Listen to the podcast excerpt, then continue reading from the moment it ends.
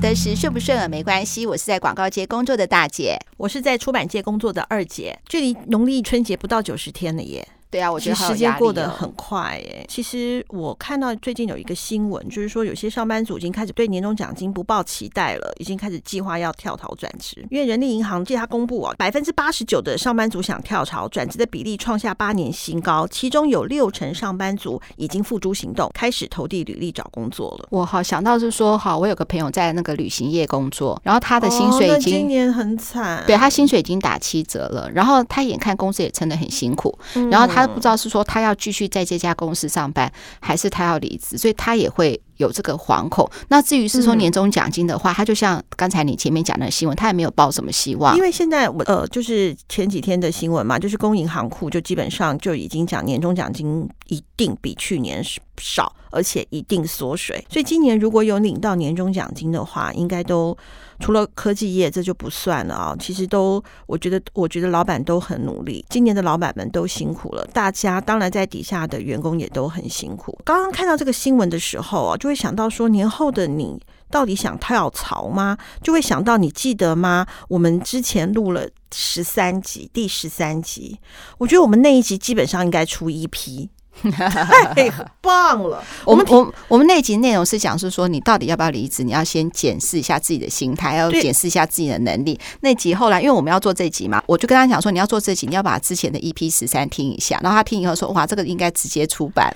真的啊、出版有声书，我，我想说，哇，你这么有信心？真的、啊，我真的觉得我们那一集真的是字字珠玑耶。嗯，我觉得那集，而且拜托那一集，我们还有听众回复我们呢。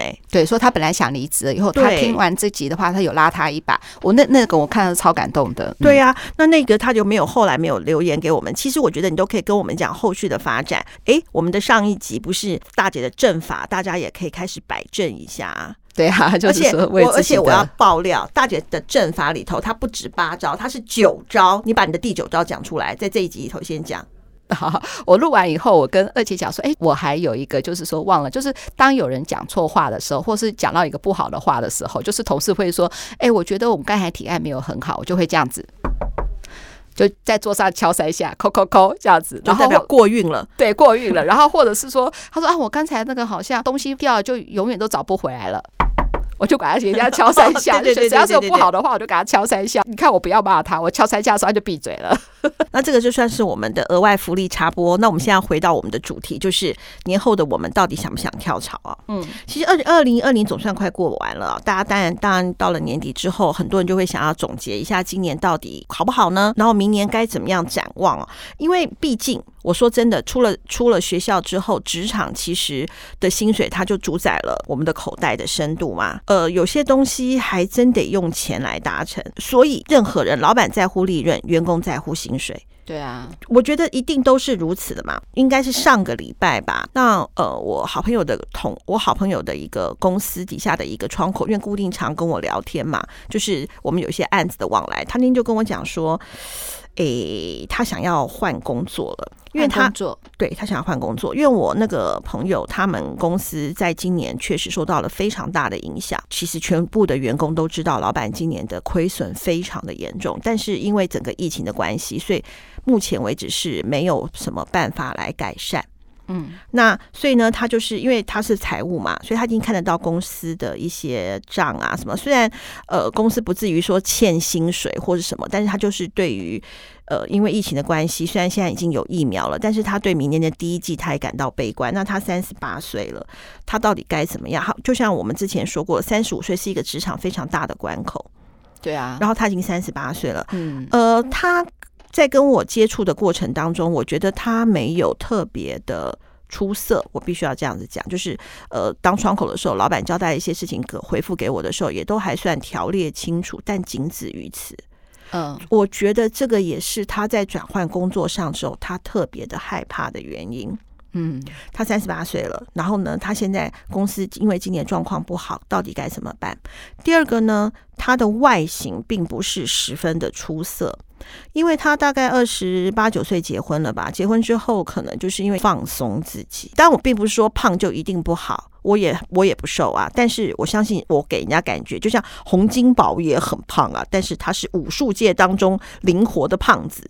那我的话就是，我们怎么样让自己就是呃看起来很有精神、很有朝气。最重要的是，我的谈吐有没有够有自信？那我觉得他从头到尾都没有，所以他面临了他人生当中蛮彷徨的一段。然后呢，我又接到，因为我们是出版业嘛，那今年因为整个出版的疫出版的关系，所以出疫情的关系，所以出版品是下降的。对，所以我们的有一些 SOHO 族在接案在接案子的时候，今年的案子就会比较少。嗯，然后呢，他还算是在业界里头蛮顶尖的哦。他就闻到这样子的味道了，他就觉得说，呃，他有想过要转回办公室上班。嗯，一他绝对找得到工作，但是他很怕办公室的固固定作息，九点上班，几点打卡，什么什么的。就是 SOHO 族有一个自由嘛，我要插插句嘴，就是其实哈，他还是算是说，他觉得他是有办法的，所以他只是在这个办法里面，就是找到一个让自己更舒服的位置而已。其实啊，当人遇到不稳定的时候，谁不想有一个安逸？就像公务员，大家都不好，为什么？也不是说不好啊，这样讲，就是公务员太就是很固定嘛。做家长的都会希望小孩为什么要去考公务员？铁饭碗。他不会受任何的东西干扰，他的薪水不会没有，虽然他可能。工作是很固定的，是什么的？是没有比较没有那么的新鲜、活泼、刺激，它就是很固定的一些公务官僚生活。可是为什么父母还是要孩子去考？因为他不会倒，对，就是比较稳定啦。对呀、啊，工作做久了啊，其实再加上疫情，若又觉得公司到底怎么样，你的心难免会惶惶不安呢、欸。嗯，当你惶惶不安的时候，你一定会想到有一个东西是不是能够更稳定、更安定，能够让自己不会那么心慌。其实不会让那么心慌，只有一个办法，不管你要跳槽或不跳槽，都有一个万变不离其宗的办法，就是你自己到底准备好了没有？你的好了没有，并不是心态，不是说你就我们第第十三集讲的，就是你换了之后会不会更好啊？会不会不是这些哦？是你准备好了吗？是你自己的工作态度准备好了吗？像大姐，我就非常的佩服你，你觉得做 一般人都不喜欢做业务。为什么？就是要去拉客户，很客户很难找，怎么开口跟人家讲钱？嗯，对不对？但是在所有不景气里头，不会裁撤的是业务部。哪一个老板会蠢到说，呃，我要保留我的企划部，把业务部整个裁撤掉？没有业务哪来的企划？没有错。其实我到现在哈，都还会有一些人觉得说，业务的工作就是，比如说假设就是拉客户啊、拉广告啊，都会有一些呃不好的一些代名词。那如果说你今天你说你业务做得好，那大家也会是说，应该就是很会讲话吧？讲话都是口沫横飞。呃，业务这个工作在专业上的领域是很少人得到肯定的。像我跟那个呃二姐呃出去谈事情的时候，其实光芒也会比较在二姐的身上，因为二姐是出版社嘛，二姐够美，对，然后呢，她又是总编辑嘛，那我就是做一个广告业务的，大家对我的第印象就是这个做业务的。一般人对做业务的感觉是不好的。那我为什么会选选择做业务这工作呢？我想跟大家讲，我刚开始也不是想要做业务，对，我是做 我刚开始做的是业务助理，也就是说我是助理的工作。然后呢，我同时做助理工作的时候，我还负责就是那时候公司刚刚就是刚刚要成立资讯部门，那我也同时在资讯部门帮忙，而且并且就是来做那个业务的工作，这样子业务助理的工作。那助理的工作的时候，就发现是说，哎，就是如何去是把那个。呃，广告的建议呀、啊，或者是广告的文案啊，或广告要怎么样做的那个内容，我可以做得很好。但是我忘了一个，就是业务有一个很大的门槛，就是开发。哦，对对对。对，我当初开发是非常害怕的，我跟大家都一样，大家觉得是说这个业务员他只是口沫横飞，他只是很会运用说话的技技巧，他应该是怎么怎么怎么样？我告诉你，这还是呢，我能够在这里屹立不摇，继续往前走最重要的一个关键，就是我一定要会跟别人沟通，而且当别人拒绝我的时候，我的心态的调整是要琢磨的健康。我先不管是，我现在不是要跟大家 上什么业务训练的课程啦，当你要跟别人有有所求的时候，你的心态一定要调整好。第一个就是你本来就没有得到，何谈失去？没，失去只是你自己的个人的面子跟感受而已，对方一点都不 care。没错，比如说你打给别人的时候，别人拒绝你的时候，你的心情不好，那别人会心情不好吗？不会。不会。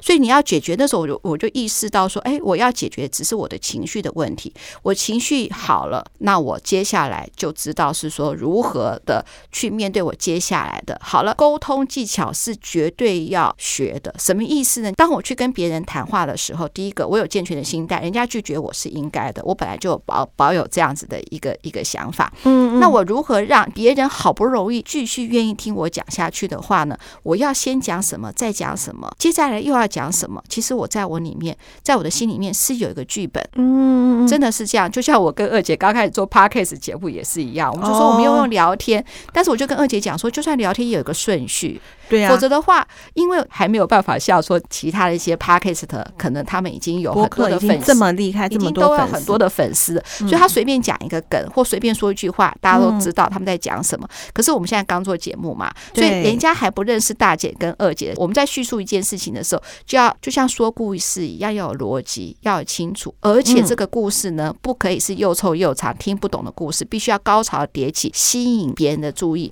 这就是我们做业务跟人。人家相比最重要的，我们的能力是在这里。所以今天不是说今天就是做个业务，就是个呃，就是呃呃，反正他就是啊，就是耍个嘴皮子啦，就可以做到业务啦。其实并不是这样子，把你卖的东西要说的像我这样子有条有理，像说非常了解你的产品，也要了解产品。我要分享一下啊，就是说，虽然大姐是业务，那我是总编辑，好像乍听之下我是不是比较高尚？好，其实并不是。其实总编辑其实他是另外一个业务。你要不要邀请作者？你要怎么样去说服你的作者来出书呢？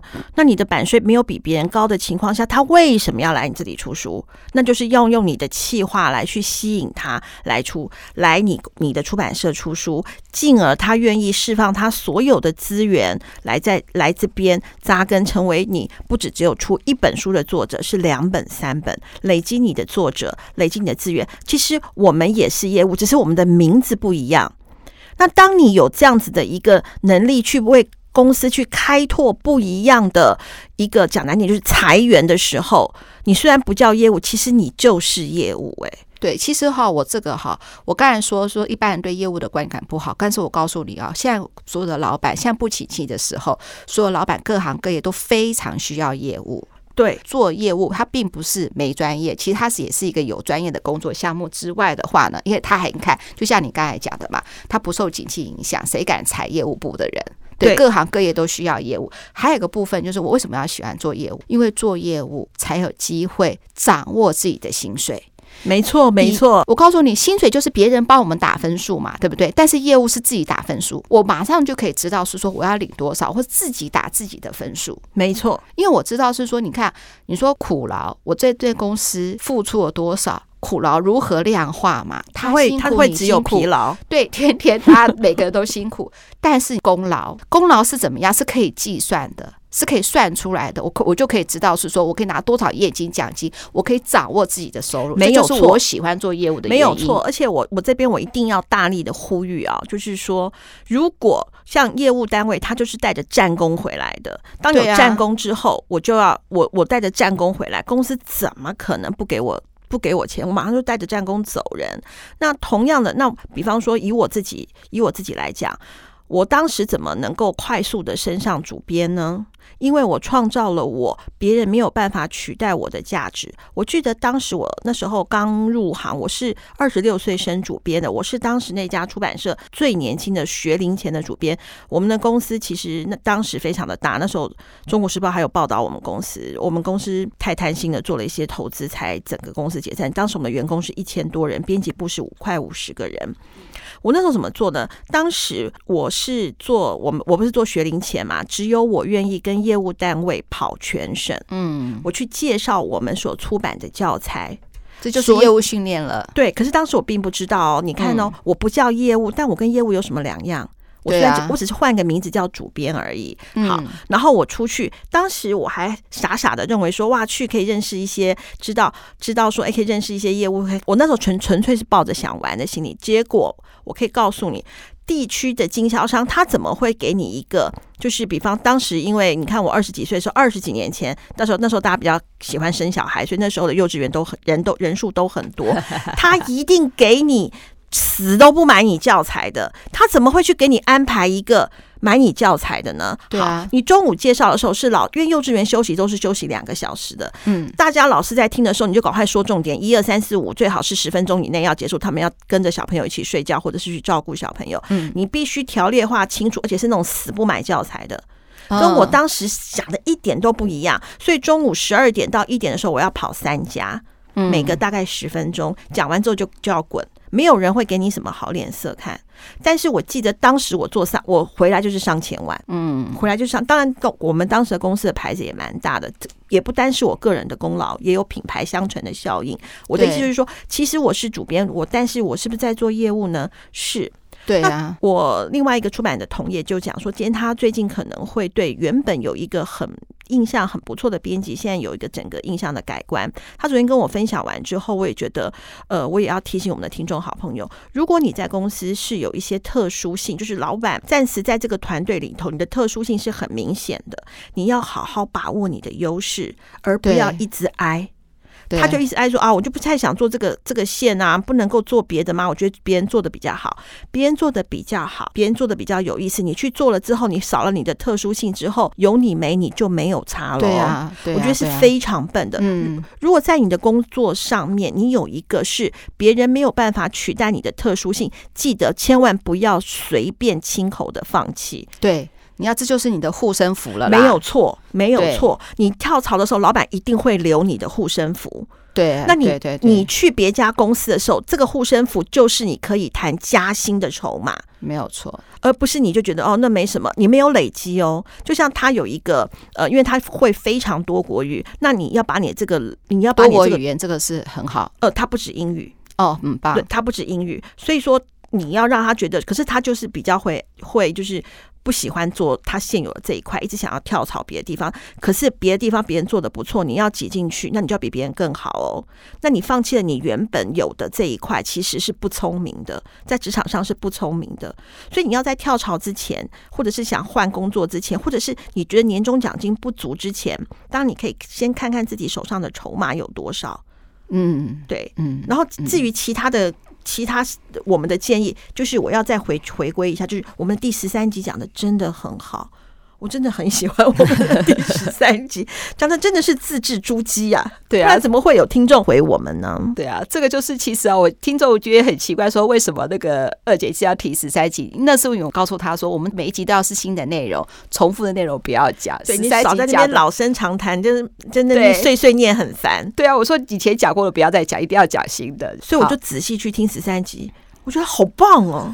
刚才讲到那个业务哈，我我就想到说，其实业务的工作哈，不是像大家想的是说这样一样做工作，它是你增加人脉的最好的机会。没错，就是说人脉存折很重要。你以后根本就不用找工作，你等着被挖角。对，而且你有没有想到是说，其实有很多老板哦，嗯，都是做业务出身的。没错，业务的开创性很大。你看，你做业务工作，又可以累积自己的一些人脉，然后你看还可以说，搞不好你未来还是老板，因为你有开创性。这个年代要开创性，这很重要。你除了有护身符之外，如果你有开创性的话，就在业务部来做磨练是最棒的。没有错，你就基本上几乎是攻无不克哎。因为你看哦，如果你本身你有一定的专业素养，你的开创性又够，你的抗压性又强，请问谁不爱？嗯、没有一家公司不爱的啊。对，基本上你就是职场的天菜。嗯，就像我跟大姐都是职场的天才一样，我们就是够努力啦。说到三个字够努力的话，大家绝对不想听。在这个年代，二零二零了，真的不努力真的是不行啊。对啊，因为二零二一即将开始了嘛。你为什么？你我相信在年终的时候，你总是会筹算一下。那你你想跳槽的原因一定也有很多。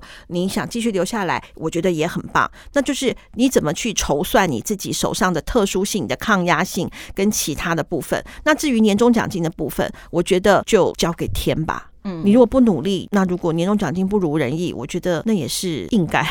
对啊，对不对？那如果说，哎，你今年很努力，但是老板却给你不如人意，那你也可以去要啊。就像我讲的，你都要走了，你干嘛不不开口说呢？对不对？不要最大。那他开口了，他不要给你，你反正都要走了。那你如果开了口，他给你了，你搞不好还可以考虑不走啊。那不是更好，更累积你的实力。我真的觉，我这是我衷心想要做这集里头给听众好朋友们的一些小小的建议。那你如果想要，呃，就是说你刚好听到我们这一集，没有听到上一集大姐她发功的那八 那八招的话，你可以上去复习一下。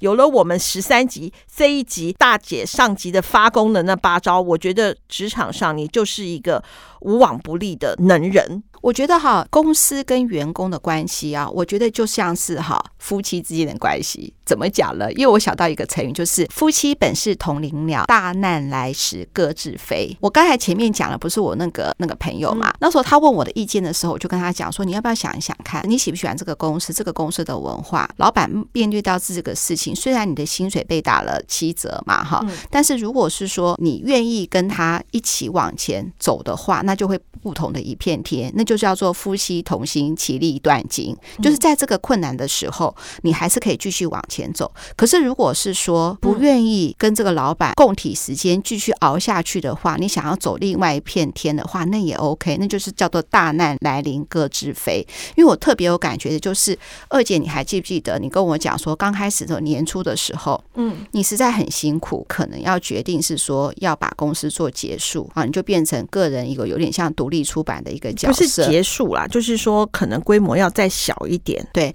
然后那个时候呢，同事就。居然跟你讲说，如果说主编这段时间很辛苦的话，他愿意借钱给主编，借钱给你，你是不是感动的不得了？没错，也是，也就是说，员工有这样的一个信念，能够继续的往前走，那就叫什么？夫妻同心，其利断金。就我们公司算拉尾盘吧？对呀、啊。那可是如果说是说你看不到这家公司的未来，搞不好新的老板心里也在想，哎，他只是不忍心开口把自己的公司结束，或说的更小的时候，嗯，你。就提出辞呈，搞不好对老板来说也是一个心情的一个放松。因为我知道是说，像大姐的公司也不是很好，但是呢，我是很开心的是说，就像我节目里样，索性我们找了这个方向。嗯，但是呢，要发年终奖金的时候，其实大姐心情是很忐忑不安的。嗯，我不知道是说今年就大概就只能领一个红包，那大家的心情到底好不好？嗯，愿不愿意跟大姐继续往前走？嗯，跟员工就像说夫妻一样，就是要开诚布公的敞心谈嘛。当我跟员工这样谈过了以后，嗯、他们愿意支持，也喜欢目前的工作，也愿意，也觉得明年一定会有，一定会开花结果。嗯、这个时候，我心情就真的是充满勇气。我我真的觉得哈，这是我当老板的一个小小的感触啊。大姐这样讲，其实我感触真的蛮多的。就是呃，好的员工对老板来讲，就像真爱一样难寻。嗯，那同样。好的老板，我相信也对员工来讲像真爱一样难寻，不然你不会想走，因为他不是你的爱。为什么会讲这些啊？就是我觉得你遇到现在这一群，你们公司这一群，我也很喜欢你们公司这一群，我真的觉得非常难能可贵。但是我看到出版同业有一一群公司，他公司因为开很久了，超过二十年的公司了，听到他们的谈话，我都替这个老板难过。他们就是等老板来资遣他们，就可以。得到资遣费，第一个得到资遣费，第二就是非自愿离职，他可以再领一笔。我我不是说这样子不对，这都是他的权利，这也是他的那个。嗯、我只是觉得，当你如果是这样子想的话，你在工作上还有什么热情呢？呃，我们常常在节目已经提了非常多次，就说二姐经历过二十三三次的失败，才好不容易都说得到一条新的业务线的一个方向。当初我跟二姐提的时候，第一次的失败，她很紧张。第二次的失败，他很难过；第三次的失败的时候，他第一句话告诉我是，他不知道他这样做如果失败的话，员工会不会没有信心，员工会不会愿意继续跟着他往下试。所以他一开始的时候，为了开拓一条新的线，大大小小的失误他全部一肩揽。员工的话，一开始是协助的方式，那当然后来越做越来越做，我们越来越必须要在案子上面就是下了苦心嘛，对啊，才会有后面的结果。我想跟大家讲说，如果你觉得觉得你看看你的老板是什么样的人，如果你觉得他值得跟，你就跟；如果说不值得跟的话，就就那句话：大难来临各自飞。没错。然后你飞出去的时候，你要知道是说你的翅膀够不够硬。嗯、如果够硬的话，我觉得大姐是个乐观的人嘛，我还是觉得大家未来都会有一片天。对啊，就像你看，我经过二十三次的失败，今年也有一个算是红盘。然后，所以我们公司当然会有年终奖金哦。呃，明年第一季我觉得也不错。如果说第一季如果再继续这样下去的话，我们明年第一季有员工旅游，我决定要去台南玩。大姐，我会带你去。太好了，太好了。二五得十哈，顺不顺耳没关系。我跟二姐还是一样，就是说我们很想很想提供我们的例子，但是我们也很想听听听众的意思。没错，我们在上一集已经讲了，如果你愿意分享我们的故事，我们会非常开心。我们也希望你呃能够邀请你来录音室。如果你愿意来录音室看看的话，搞不好你会觉得是说。哎，这是一个很不一样的人生的经验，没错，那你就多开了一项技能，搞不好有一天你也可以开 Podcast 节目，你也可以闯出片片。对啊，你可以，我们是二五得十嘛，你可以二二得得四，三八二十四，还不错吧？对啊，二五得十，还数字还比我们小嘞。对对对对，好，二五得十，顺不顺耳没关系。希望你们能够每一集都锁定我们的节目，我们会看那个流量数字，然后才会激励我们做更多更好听的节目哦。拜拜，拜拜。